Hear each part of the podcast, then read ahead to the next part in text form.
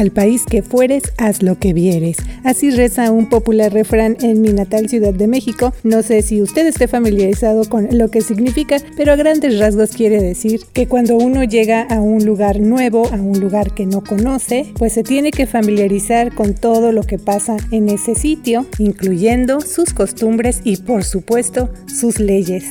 Y justamente de eso vamos a hablar en este nuevo episodio de Cafecito con Lucy Michelle, el podcast de The Nevada Independent en español.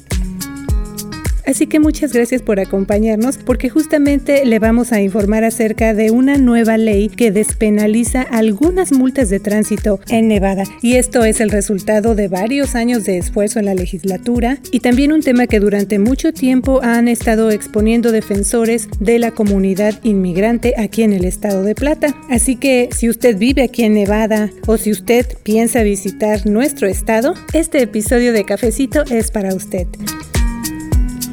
Le doy la bienvenida con mucho gusto y también le agradezco a nombre de todo nuestro equipo que nos escuche cada semana en este podcast. Mi nombre es Luz Gray, soy editora asociada y en esta ocasión me acompaña la otra voz de este cafecito informativo, mi colega Michelle Dells, para presentarle juntas una entrevista que realizamos a la abogada Marta Menéndez de la Clínica de Inmigración de la Universidad de Nevada, Las Vegas. Vamos a hablar acerca de los detalles de esta nueva ley y qué efecto tiene para las comunidades inmigrantes y personas de bajos recursos aquí en Nevada. Y antes de empezar este cafecito, le invito a que nos siga en las redes sociales más importantes para mantenernos en contacto. Bienvenidos a este nuevo episodio de Cafecito. ¿Qué tal Michelle? ¿Cómo estás? Hola Luz y saludos a todos. Ya estoy lista para informar al público acerca de esta nueva ley, incluyendo también lo que significa para la comunidad inmigrante de Nevada. Vamos paso a paso, Michelle. Este proyecto se convirtió en ley este 8 de junio, pero va a entrar en vigor hasta el 1 de enero del año 2023. Pero, ¿qué más nos puedes decir acerca de esta ley que se conoce como AB 116? Sí, Luz. Básicamente esta ley despenaliza algunas multas de tránsito en Nevada. Eso quiere decir que bajo esta nueva ley, delitos menores que antes ameritaban el, el arresto, ahora pasarán a ser infracciones civiles que no conducen a la cárcel. ¿Por qué desde hace algunos años se estuvo trabajando en la legislatura estatal, Michelle, para que finalmente se aprobara una ley como esta? Sí, Luz, muchos de los legisladores querían despenalizar multas de tráfico porque son infracciones muy menores pero pueden tener consecuencias muy graves, incluyendo días, a veces semanas, en la cárcel si la persona no tiene el dinero para salir del cárcel. También eso puede causar eh, la pérdida de empleo y causar otros problemas que son relacionados con eso. A veces es eh, la pérdida de, derechos a, los niños y otras cosas. Entonces, consecuencias que cambian la vida pero a veces es una cosa tan menor como problemas con las luces de los autos. Entonces, los legisladores querían cambiar eso, pero el problema es que muchos gobiernos locales y las ciudades y los condados dependen en las multas de tráfico para pagar para las cortes y, los, las operaciones generales de la ciudad o el condado. Entonces para ellos fueron difíciles acomodar ese concepto. No quieren perder la habilidad de poner una persona en la cárcel como incentivo de pagar las multas. Um, eso es un incentivo poderoso. Pero uh, los proponentes de esa ley dicen que el problema no es que las personas no quieren pagar sus multas. La mayoría de las veces es porque no pueden. Tienen que pagar la renta o para la comida, cosas así y no tienen 100 o, 200 o 300 dólares para pagar la multa y cuando no están pagando la multa está creciendo y a veces hay otras multas encima de la multa inicial. Entonces eso convierte en un problema muy difícil para las personas. Sí, y vamos a entrar en esos detalles más adelante, Michelle, pero sí se me vienen a la mente algunos casos, eh, incluso hemos platicado con personas afectadas por este tipo de situaciones y decían, es que, o sea, no es tan fácil porque, sobre todo ahora con la pandemia, me imagino, ¿no? Tienen que decidir, bueno, o pago la multa o compro comida para mi familia. O sea, desde luego dicen ellos, yo escojo alimentar a mi familia y entonces como tú estás describiendo, pues esas multas se van acumulando y esas penalidades, desde luego, también se van acumulando, Michelle. Sí, Luz, y el problema es que cuando usted no pague su multa, puede convertir en ese orden judicial y la policía la próxima vez que te encuentras puede arrestarle, aunque su crimen es menor o aunque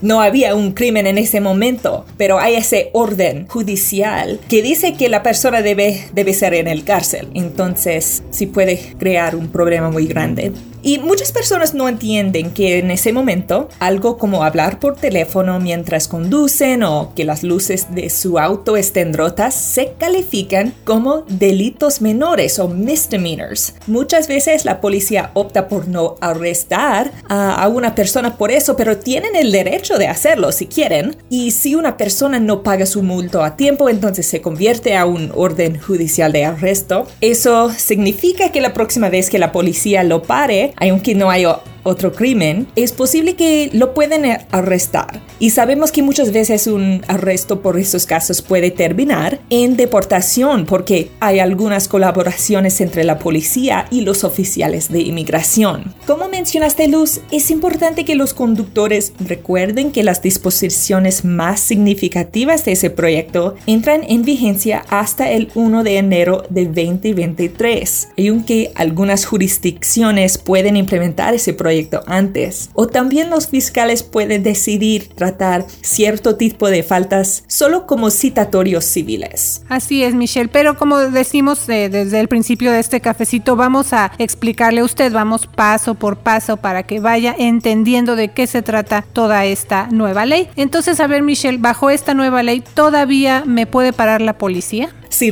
El proyecto de ley autoriza específicamente a agentes de policía que creen que alguien cometió una infracción de tránsito a detener y arrestar para investigar la presunta infracción, registrar a la persona o al vehículo, solicitar un comprobante de seguro de auto y poner una multa. Así que la respuesta es sí, todavía le puede eh, detener la policía a usted. Pero ahora, según esta nueva ley, Michelle, ¿qué delitos siguen siendo ahora sí que delitos criminales, es decir, un delito menor o más grave y que esté sujeto a pena de cárcel. Sí, Luz, la ley mantiene una estructura de sanciones más severa para muchas infracciones, incluyendo conducir bajo los efectos de alcohol o tener un recipiente abierto con una bebida alcohólica en un automóvil. También en la categoría más grave ah, son los siguientes. Conducir a más de 30 millas por hora por encima del límite de velocidad, conducir agresivamente, conducir sobre una banqueta, no ceder el paso a un vehículo de emergencia, herir a un trabajador de caminos,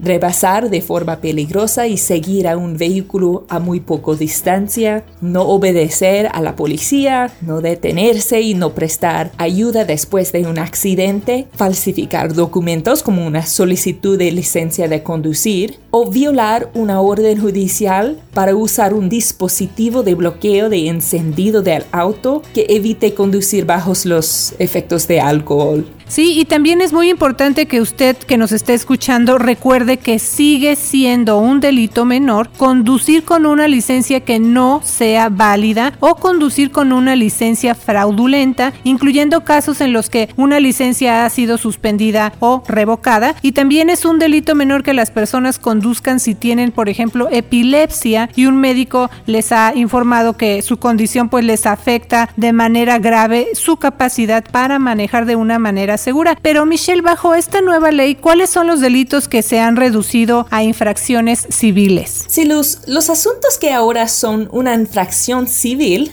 incluyen llevar personas al aire libre en la caja o parte trasera de una camioneta, conducir con muy pocos pasajeros en un carril carpool o de viajes compartidos, conducir despacio y luego no permitir que rebasan otros autos, hablar por celular mientras maneja, manejar a muy poco velocidad, andar en bicicleta en una área prohibida, no señalizar a dar vuelta en bicicleta, no tener luces y reflectores adecuados en una bicicleta, alterar un dispositivo anticontaminante requerido violar las reglas respecto a la longitud y el ancho del vehículo y no tener seguro para un vehículo todoterreno. Michelle, y bueno, bajo esta nueva ley, de todas formas, ¿la persona debe pagar la multa? Sí, Luz. El proyecto de ley requiere que una persona responda a un citatorio por una infracción civil dentro de los 90 días calendario posteriores a su emisión, ya sea pagando la multa impuesta en el citatorio o solicitando una audiencia para disputar el citatorio. La justicia o el tribunal municipal que tenga jurisdicción debe enviar un recordatorio a la persona al menos 30 días antes de la fecha límite. Ese recordatorio puede ser un mensaje de texto si la persona que recibió el citatorio optó por ese método de comunicación y quien no responda dentro de 90 días se considera culpable de la infracción de tránsito y estará sujeto a pagar la multa y cualquier evaluación administrativa. Sí, Michelle, esto se me hace importante eh, aclararlo. Entonces, esta nueva ley no significa que la persona no va a pagar la multa. Al contrario, o sea, se están haciendo estos cambios o estas maneras, incluso usando la tecnología para que la persona reciba esos recordatorios y a final de cuentas esa multa se tiene que pagar, ¿verdad? Sí, Luz. Bueno, pero antes de pasar a otros puntos de esta nueva ley, también me gustaría que mencionáramos el impacto que tiene en la población inmigrante de Nevada, Michelle, porque durante varios años grupos y organizaciones locales que defienden a los inmigrantes han dicho que a menudo infracciones de tránsito menores o multas de tránsito sin pagar llegan a terminar en casos de deportación. Si los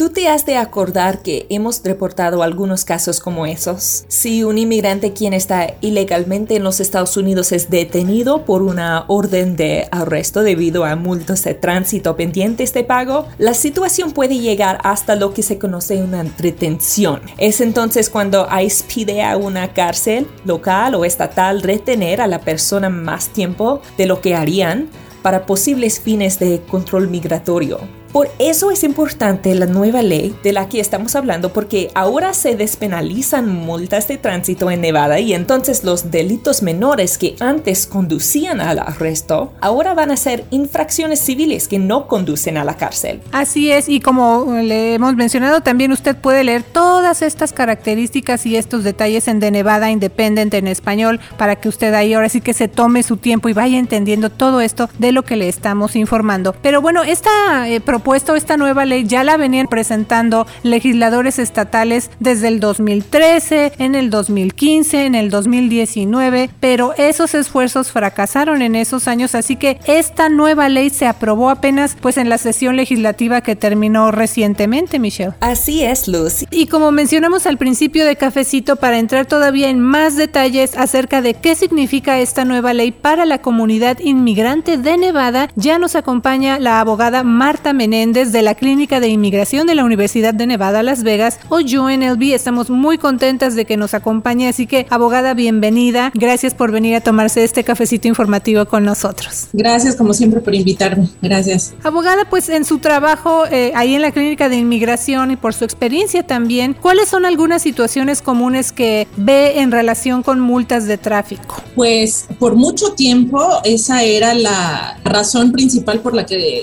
la gente que ya llevaba tiempo aquí en Las Vegas se encontraba de repentemente en detención eh, migratoria, ¿no? Porque, como sabrán, ah, las infracciones de tráfico hasta, hasta hace unas semanas era tema penal, ¿no? Entonces, si la persona por cualquier razón no podía pagar la multa, eso se volvía una orden de, de, acateo, ¿no? De arrest warrant. Entonces, ah, la policía podía ah, o ir a buscarlos o eh, en la mayoría de, de, los casos lo que pasaba es que paraban a alguien y resultaba cuando, cuando le hacían la revisión del, del, ID, resultaba que tenían una orden de acateo y ahí los agarraban. Y ahí debería de morir la cosa, ¿no? Una persona, obvio que si tiene una situación penal, la policía lo detiene, se resuelve la situación penal, lo sueltan, ¿no? Pero en el caso de los migrantes no documentados, lo que sucede muchas veces es que la policía les comunica, se comunican con agentes de ICE y ahí es a donde, donde empieza el problema, ¿no? Porque la policía no de, por ley no debe detener a alguien sin, sin traer cargos en su contra por más de 48 horas. Igual, si el caso se resuelve, no lo pueden seguir deteniendo por más de 48 horas. Y lo que sucedía en muchos casos es que llamaban a ICE, ICE se daba cuenta si esta persona no está aquí documentada, vamos por ellos, pero no podemos ir por ellos hasta dentro de tres días. Y entonces pasaban tres días, ya pasando las 48 horas, la persona seguía detenida en custodia policial y eso es una violación de derechos constitucionales, ¿no? Entonces, eso, esa póliza según un cambio en octubre del 2019, según el, el, sheriff Lombardo, anunció que iban a terminar con esa póliza, pero en estos dos años últimos seguimos viendo lo mismo. Entonces, una cosa es lo que, lo que dicen públicamente y otra cosa es cambiar la, la manera en que la policía hace su trabajo, ¿no? Es como el, la atmósfera de, la policía, ¿no? La, manera en que están acostumbrados a hacer las cosas y eso sí.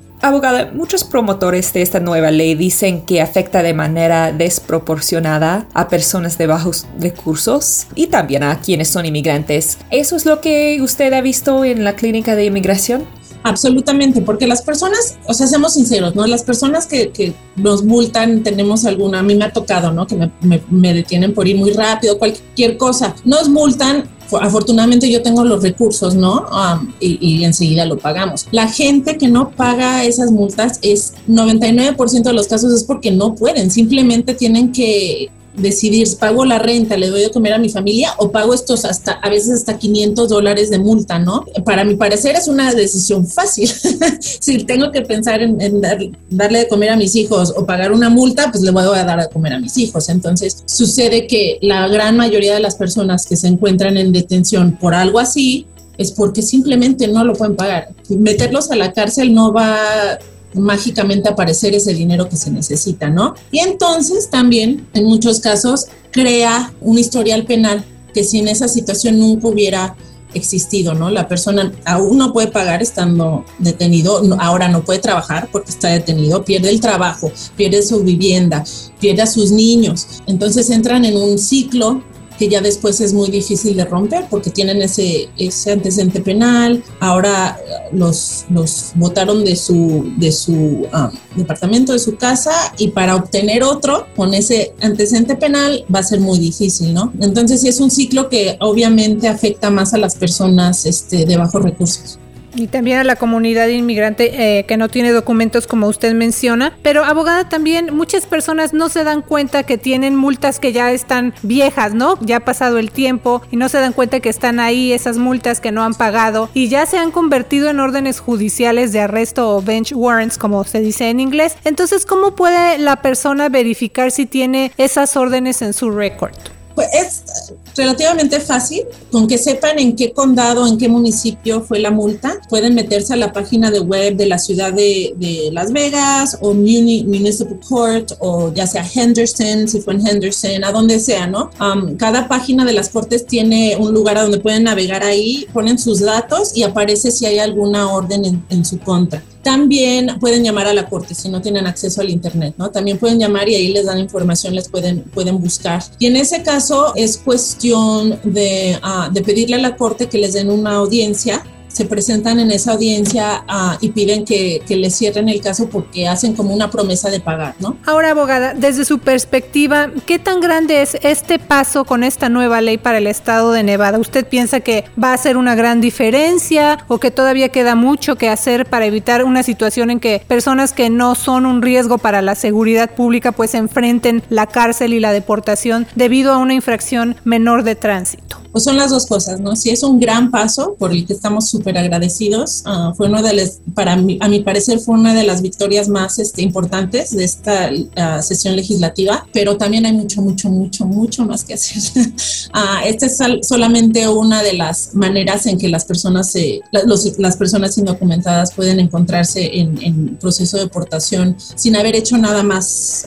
O sea, sin haber cometido ningún otro delito, ¿no? Pero también, y no nada más para las personas indocumentadas, ¿no? también uh, personas, como dijimos, de bajos recursos, que simplemente los, los meten en un ciclo innecesario uh, del cual es casi imposible después salirse, ¿no? Entonces sí es una gran, gran victoria, pero, pero hay que seguir siempre igual en la lucha y pendientes de la, de la nueva forma de hacer las cosas, ¿no? Porque siempre, siempre tenemos que tener ese pendiente, claro. Abogado, ¿hay algo más que le gustaría agregar? No, pues eso nada más sí fue una de las victorias este, eh, que llevaban tantos años eh, luchando por ello, ¿no? Que para muchos de nosotros era sencillo, pues obvio, ¿cómo va a ser esto una situación penal si es, es cuestión de dinero, ¿no? Y sí había mucha gente que estaba en contra de que pasara esto, entonces este, eh, es una gran victoria que la gente ahora Ah, no tenga que estar en las, no se encuentre en esas situaciones ah, del cual es casi imposible después salirse, ¿no? Definitivamente. Y muchas gracias de nuevo a la abogada Marta Menéndez de la Clínica de Inmigración de la Universidad de Nevada, Las Vegas o UNLV por venir a tomarse este cafecito informativo con nosotros. Muchas gracias a ustedes. Un gusto. Es una nueva ley, recuerde usted, que despenaliza multas de tránsito en Nevada. Pero ahora, Michelle, vamos del otro lado. Con esta nueva ley, ¿qué pasa si la persona no paga la multa. Si la nueva ley indica que el asunto se puede enviar a una agencia de cobranza y se puede evaluar una tarifa. Para pagos atrasados menores a 2 mil la tarifa de cobro tiene un tope de 100 dólares. Un tribunal también tiene autoridad para embargar el salario de una persona o poner un derecho de retención sobre su propiedad por multas que no se han pagado. La medida también especifica que un tribunal puede ordenar la suspensión de la licencia de conducir de la persona por falta de pago. Y bueno, Michelle, ¿qué pasa si la persona tiene una orden judicial de arresto o estos bench warrants, como se dice en inglés, por multas de tránsito sin pagar? ¿Qué indica esta nueva ley? Sí, Luz, el proyecto de ley requiere que a partir del 1 de enero de 2023, cada tribunal del estado debe cancelar órdenes judiciales de arresto pendientes para quienes no comparecieron ante el tribunal para responder a los de tráfico que están despenalizados en el proyecto de ley. También piden al Repositorio Central de Registros de Antecedentes Penales de Nevada que elimine de su base de datos los registros de órdenes judiciales de arresto emitidas para tales asuntos. Entonces eso va a pasar en un año y media. E, el Estado va a cancelar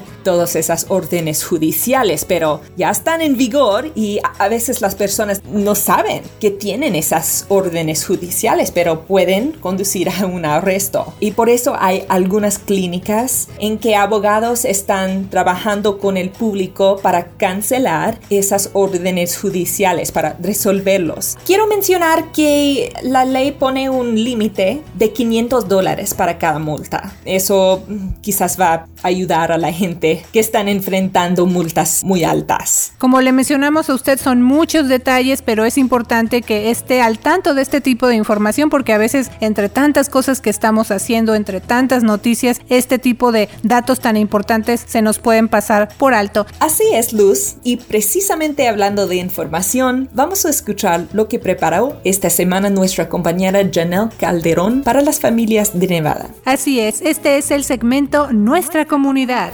El gobernador Steve Sisolak anunció que cada semana entre el 8 de julio y el 26 de agosto se al azar a nevadenses vacunados contra COVID-19 como ganadores en un sorteo que tiene 5 millones de dólares en premios. Vax Nevada Days es un esfuerzo estatal para animar a personas que no han recibido la vacuna contra COVID-19 a que la reciban y tengan la oportunidad de ganar premios hasta un millón de dólares en efectivo. Personas que ya hayan recibido la vacuna antes de este anuncio tienen entradas al sorteo automáticamente. Personas de 12 años en adelante que necesiten una cita para vacunarse contra COVID-19 pueden visitar el portal del estado VAX 4 nb.nb.gov.